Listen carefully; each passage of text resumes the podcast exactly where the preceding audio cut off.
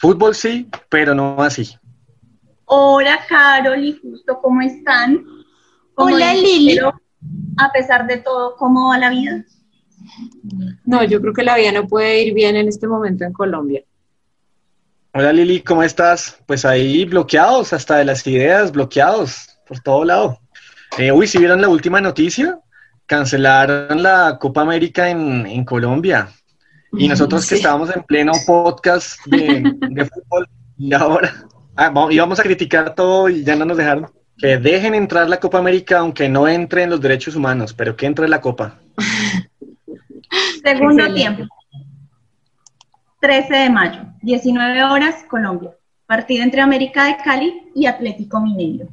Otra cosa que, que a mí me aburre de mi Sierra Leona Blanquita es su capacidad de calcar los acontecimientos.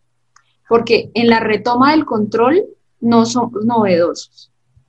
Y además seguimos viendo a muchas y muchos noemís cumpliendo con su deber, el de hacérselos de la vista gorda. Miren, yo he visto mucho Batman y Ciudad Gótica desde niña y hoy vi que la Caracas parece el apocalipsis zombie, toda rota, pero yo no sé si solo con los libros es que el cerebro desarrolla un filtro menos pendejo, que el cerebro que desarrolla la pantalla del televisor encendía todo el día y ahora el chupo adulto que es el teléfono móvil o pregúntenle al Grupo Planeta y a todas las editoriales o al New York Times o a la BBC de Londres y a toda la producción humana que se lee si no están primero los humanos que las cosas. Y hay humanos muertos por un virus y hay humanos con hambre y humanos jodidos y claro que me molesta que se rompa un vaso o un plato en mi casa, pero prefiero no romperme yo y que nadie se rompa o eso me enseñaron.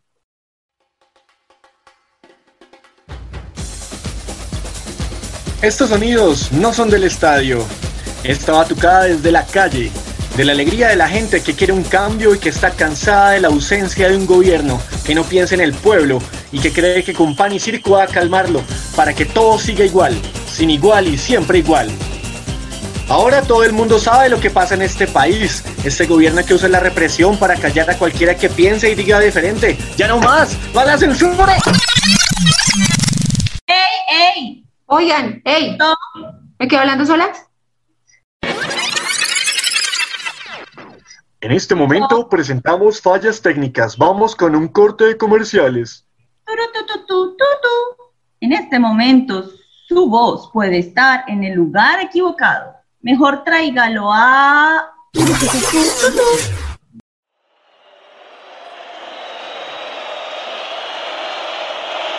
Copa Libertadores de América. Hoy, 13 de mayo, desde el Estadio Romelio Martínez en Barranquilla, listos para contemplar el partido entre el América de Cali y el Atlético Mineiro. Bueno, todo listo para la fiesta del fútbol. Los equipos están sobre la grama esperando el pitazo inicial. Hay un precioso marco que augura que esta selección le dé la alegría que tanto está necesitando Colombia. ¡Ánimo Colombia! La primera línea se encuentra lista a la defensiva. ¿Sí? Eh, atención. Me llegan noticias que en las afueras del estadio la turba no se ha dispersado a pesar de los gases y las aturdidoras. Se presentan varios saqueos en este momento. Se rompen vidrios, vajillas, vitrinas.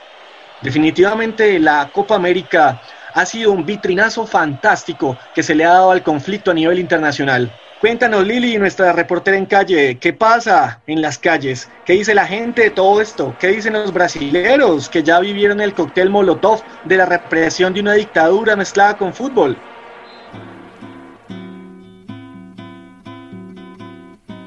Amó aquella vez como si fuese última Brasil, 1968-1969. El segundo presidente, después del golpe militar, Costa de Silva, usa el fútbol para acercarse a la población, mientras recrudece la acción militar a través del Acto Institucional número 5. La oposición al régimen anuncia públicamente que no apoyará el juego bonito en el Mundial de México de 1970. aunque Costa de Silva fallece, por votación solo del Congreso, llega un nuevo militar al poder de apellido Medici. Brasil queda campeón y la popularidad del régimen aumenta y con él la tortura para todos los opositores y activistas políticos, en celdas, cuevas, casas, en donde la música se escucha a alto volumen para socavar los gritos de los activistas brasileños mientras en las zonas selváticas las políticas estatales seguían con el despojo a los indígenas y el aumento de la tala de árboles y cultivos de soya, por ejemplo. Oye, los Medici en el Renacimiento eran más inteligentes, porque de hecho ellos eran los mecenas de los pintores mientras pues tejían sus asuntos políticos. ¿O será lo mismo? Solo que los pintores magistrales ahora son futbolistas magistrales. Uy, claro, ¿cómo así? ¿Eso quiere decir que ellos eran algo así como, como la gente de bien de la época? Já ouviu muito falar do Adrian Ramos. Olha, os jogadores, ninguém tem condições. Olha lá. Olha que cena triste, minha gente. O Hulk ajoelhado, gás lacrimogênio. Neste momento não há condições de. Atención, atención. Se interrumpe nuevamente el partido. Así no se puede jugar fútbol. Ya van cinco veces que se detiene el partido. Hay mucho humo, señoras y señores. La cabina se ha llenado de humo. Los gases lacrimógenos afectan a los jugadores. Ah, pero qué niñitas llorando por eso. A jugar como varones. Creo que este momento es de hablar de la cortina de humo. sí, sí, señoras y señores. ¿Alguna cortina de humo en las afueras del estadio? ¿Por qué nos quitaron la copa aclarando al periodista deportivo César Augusto Londón? Señor, seguro no habrá más empleo y más oportunidades porque no las había.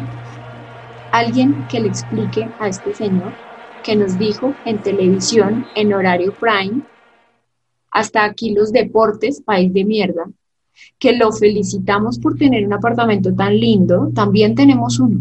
Y eso no nos impide ver lo grave que en todos los países del mundo hay atracos y que la comida sí abunda en Colombia solo que no todos podemos comprarla, por más que le echemos ganas. Y nadie quiere que se la lleven a la puerta de la casa en bolsas de ayuda, porque se acostumbró al estigma social de ser pobre. Eso es molesto, le informo. No quieren ir al jumbo a hacer la fila de los que van por subsidios. Preferirían ir con el dinero que se ganaron, con un empleo que no tienen, porque le informo, el colega chistoso por el que esa noche él estaba tan indignado, también hablaba de que hay cosas que solo nos pasan a los colombianos, pero que se pueden corregir. Él necesita más la vacuna que los que están protestando en las calles, porque ya se hizo un viejo mayor y acomodado en las oportunidades que sí tuvo. Mientras él se hacía un ciudadano digno, como lo quieren ser los que están en las calles, él que siempre pudo tener un empleo, no tiene ningún derecho a agrupar en la misma bolsa a todos los actores en una protesta. Eso promueve ese mismo odio de clases por el que sí luchaba su querido Jaime Garzón y ahora el hombre promueve ese mismo pensamiento en las masas que lo oyen. ¿Será que los argentinos ganan los partidos porque saben competir hasta con su propio gobierno? ¿Y será que allá en este momento la gente que vaya a ver los partidos puede irse a un restaurante sin que le disparen gases lacrimógenos por el camino? Esta es la irresponsabilidad que propone el Señor. Pues yo lo digo en sus propias palabras en el año 1999. Entienda claramente que en su país, mientras la gente esté así de molesta y la estén matando por estar molesta. Y hasta aquí los deportes. País de mierda.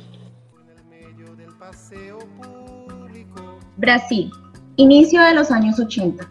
El fútbol se convirtió en una forma de resistencia popular, pues nace la experiencia de la democracia corintiana. Los jugadores decidían por votación las formas de juego y estrategias en la cancha. La hinchada asistía a los partidos, pero también reconocían lo simbólico y lo fundamental de la democracia en el campo y en la vida. En este club inician otra forma de ser y hacer fútbol. Uno de los jugadores más representativos de esa época y de ese club fue Sócrates Brasileiro Sampaio de Souza Vieira de Oliveira, más conocido como Sócrates. ¿Coincidencia? Jugó durante el Mundial de 1982 y fue la cara visible de la revolución futbolera de la democracia. Firme opositor de la dictadura y si bien ese año Brasil no ganó la Copa del Mundo, para muchos este fue el equipo que más representaba al pueblo brasileño. Es de noche en Barranquilla y ambos bandos calientan los ánimos. El partido no cesa. Ni la fuerza desmedida, ni la censura evitarán un final trágico en este enfrentamiento, como ya estamos viendo que ocurre cada noche desde hace un mes. ¿Cómo estamos? 0-0 todavía, mi capitán. No, que cómo estamos de munición, pendejo. Costos de la munición antidisturbios, el veno maravilloso con el que están jugando todas las noches, valió 118 mil dólares y cada proyectil con el que parecen eh, tener eh, juegos pirotécnicos vale 71 dólares. ¿Están listos para el tiro libre? No. No pueden disparar todavía. No, señores, pero disparan. Tiro libre. Motivos de euforia y de fiesta sí hemos tenido. Como cuando la FIFA anunció por allá en el año 74 que Colombia sería la sede del Mundial de 1986. Pero también momentos de bochorno, cuando, siendo presidente Belisario Betancourt, Colombia se convirtió en el único país del mundo que renunció a organizar un mundial. ¿Por qué? ¿Somos un país al que no le gusta el fútbol? No, señores y señores.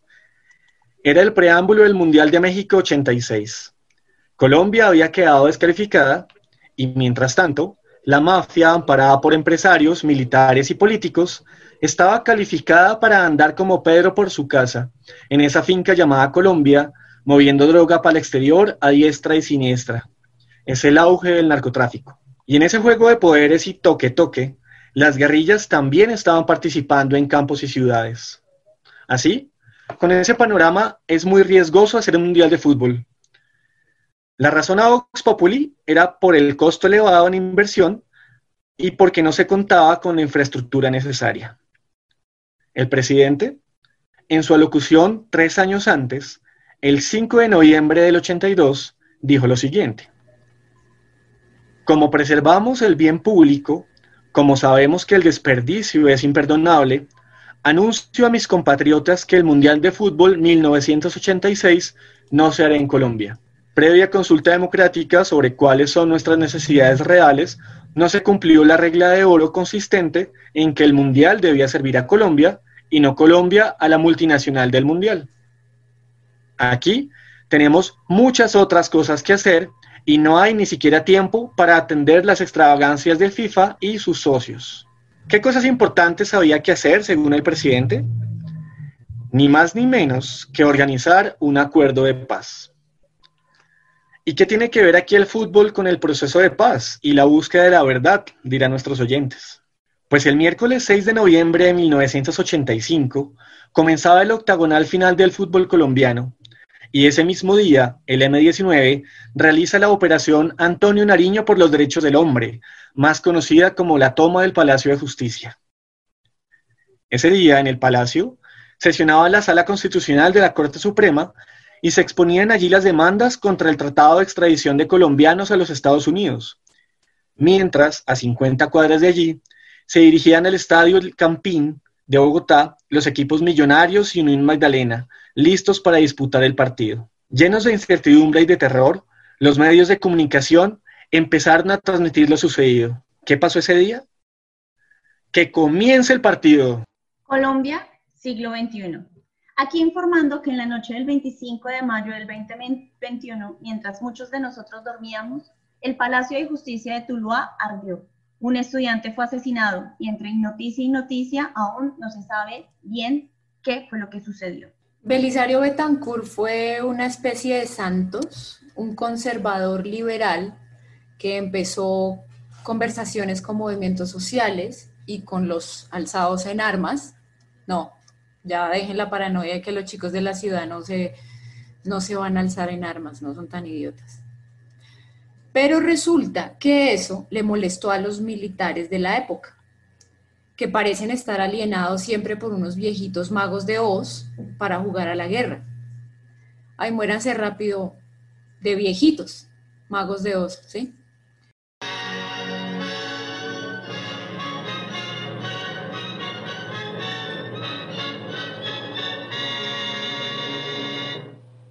Entonces al tipo se lo pasaron por la faja y mucho de lo que hicieron esa noche fue retomarse por la fuerza el orden. Y donde no se obedecen las leyes y se ponen los juguetes bélicos por encima, todo termina mal. Somos un ejemplo histórico de eso y estamos cansados de ese cuento. Esa noche, en uno de los sucesos más difíciles e importantes de la historia nacional, mientras habían balas, fuego y desapariciones, y toda Colombia estaba a la expectativa. La ministra de Comunicaciones, Noemí Sanín, ella dice que no, obviamente, pidió a la prensa que se abstuviera de realizar transmisiones en vivo sobre la toma del palacio, puesto que, dice el comunicado, ello dificulta cualquier operación tendiente a salvaguardar la vida de las personas que ocupan el Palacio de Justicia y las zonas aledañas, y para no torpedear las acciones del ejército. Pero ojo, esto no es censura, ni se les ocurra pensar eso. Es imparcialidad. Ética periodística, se dijo. Un llamado a informar con responsabilidad. Entonces, en revisión empieza a transmitir el partido desde el campín y los demás medios callaron. Mientras que en el estadio estaban pateando el balón hacia los arcos, en el cantón norte y en el batallón charrizolano pateaban la integridad y la dignidad de muchas de las víctimas y los desaparecidos que se encontraron allí. Millonarios ganó 2-0, un partido muy disputado y bastante sufrido. El partido termina e inmediatamente les ordenan a los jugadores que tienen que desalojar rápidamente el estadio. Al final del partido se reportó la muerte de 98 personas, entre ellos 11 magistrados y muchas cosas más. Dos horas después de terminado el partido, el palacio ardía en llamas y junto con él miles de documentos y procesos de extradición de narcotraficantes, políticos y gente de bien investigados en parapolítica. Colombia, pasado reciente. La ley 1448 del 2011 es la ley de víctimas del conflicto armado en Colombia y es la primera vez en la historia de nuestro país que el Estado reconoce la responsabilidad en muchos hechos de violencia. Esta ley reconoce que por falta de presencia estatal se recrudecieron algunos hechos y se propulsó la aparición de algunos grupos al margen de la ley. Hablar de conflicto armado es un reconocimiento político y económico a la ausencia de las instituciones sociales y nacionales.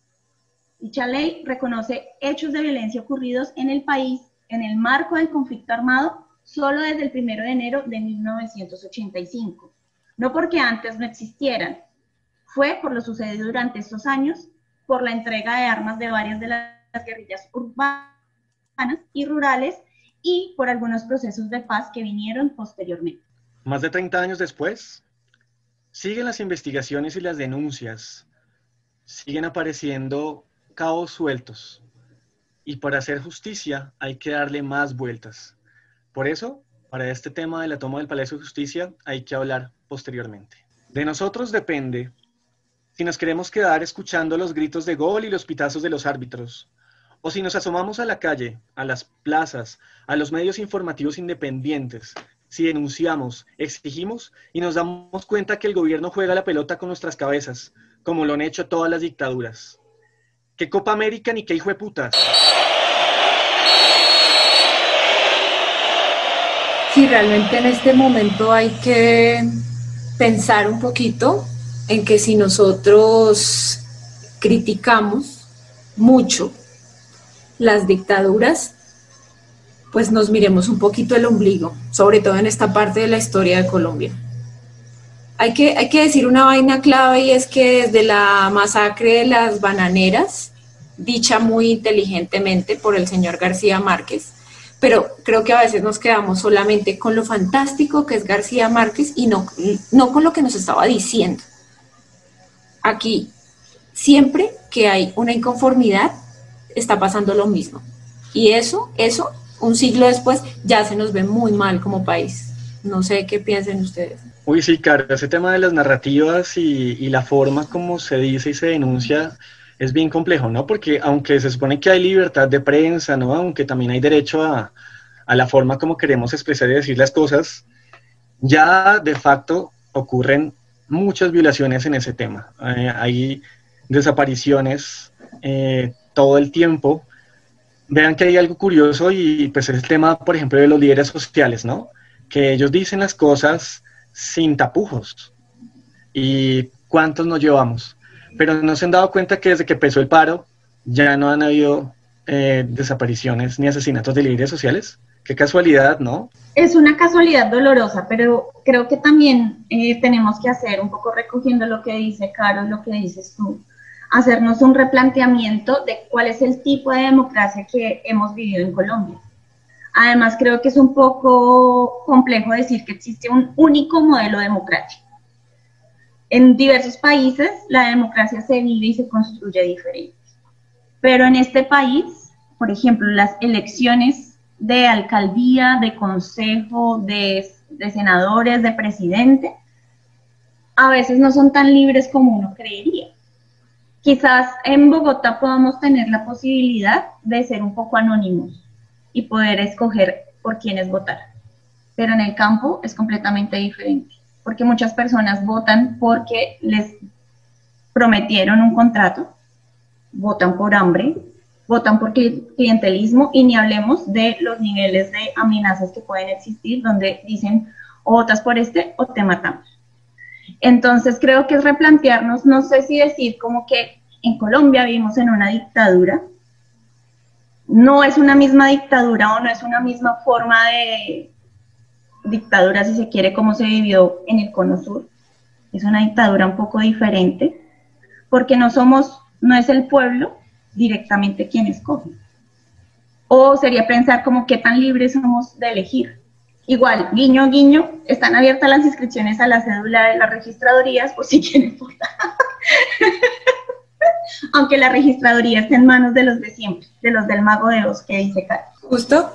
Dime. Si quieres decir algo para que vayamos cerrando este capítulo. Sí, pues mira que esto del paro creo que ha sacado a la luz muchas contradicciones. Eh, la, fuerte desigualdad eh, social, eh, humanitaria, es, una cuestión muy difícil y ya no solamente se habla de lo que pasa en la ciudad y en el campo, sino es la narrativa, ¿no? La mentalidad. Hay, hay una cuestión muy fuerte, muy arraigada en el ser colombiano y es como si estamos viviendo en un país, pero hay dos países diferentes, ¿no? Cuando uno escucha un lado y el otro es, es muy difícil ponernos de acuerdo en ese lado. Por un lado se habla de los vándalos, ¿no? Las minorías, los ñeritos, eh, la gente que, que, está ahí en las calles, que está frustrada realmente, hay, hay una fuerte indignación. Estamos emputados en cierta manera por, por el, todo lo que está pasando, ¿no? Y son los de siempre, los ninguneados, los que están empobrecidos, los despreciados de siempre, los pobres. Y por el otro lado, pues la gente de bien, que se ha destapado, por ejemplo, lo que pasó con la Minga, eh, los negocios ilícitos, eh, investigaciones inconclusas de siempre. ¿Cómo es posible que en la finca de un embajador eh, se encuentra un laboratorio de coca y, el man ni siquiera sabía y, todo sigue así. No, ninguno sabe. La actriz tampoco tenía ni idea. O sea, nadie sabe. Ah, el problema es que nadie sabe, pero son súper hábiles para, para imaginarse otras cosas del otro lado. O sea, yo pienso que sí podemos hacer otro día, otro capítulo que sea, imaginémonos un Colombia oriental y Colombia occidental. Y ya, dejamos de joder con eso. Sí, pues es que tú no, tú no sueles prestar tu avión de negocios a tu mejor amigo sin saber qué es lo que lleva. O sea, sobre todo en este país, ¿no? Pues si estuviéramos en Suiza uno dice, bueno, pero bien, bien. Eso es un poco lo que queremos que tengan que tengan en la cabeza oyentes de, todo esto que está pasando. Sí, esa pues conversación sí. Va para, para más, pero por ahora resistir, continuar. En mi caso, no dejarme llevar por tanta desolación, porque es como demasiada información y demasiada tristeza a veces. Bueno, y si ya no hay Copa América, entonces ¿cómo nos vamos a entretener? Y ahora... Tenemos el desafío. Y pues igual van a transmitir la Copa América, no creas que no la van a transmitir. No es en Colombia, Ah, sí. pero pues están nuestros televisores. Sí, no, total. Y ahí va a estar tu amigo, Caro, por fin contando lo que pasa en el fútbol. Sí, yo la voy a ver. Yo seguramente la voy a ver con una polita al lado, pero eso no me va a impedir opinar, decir, leer y ver las cosas como están pasando. Total.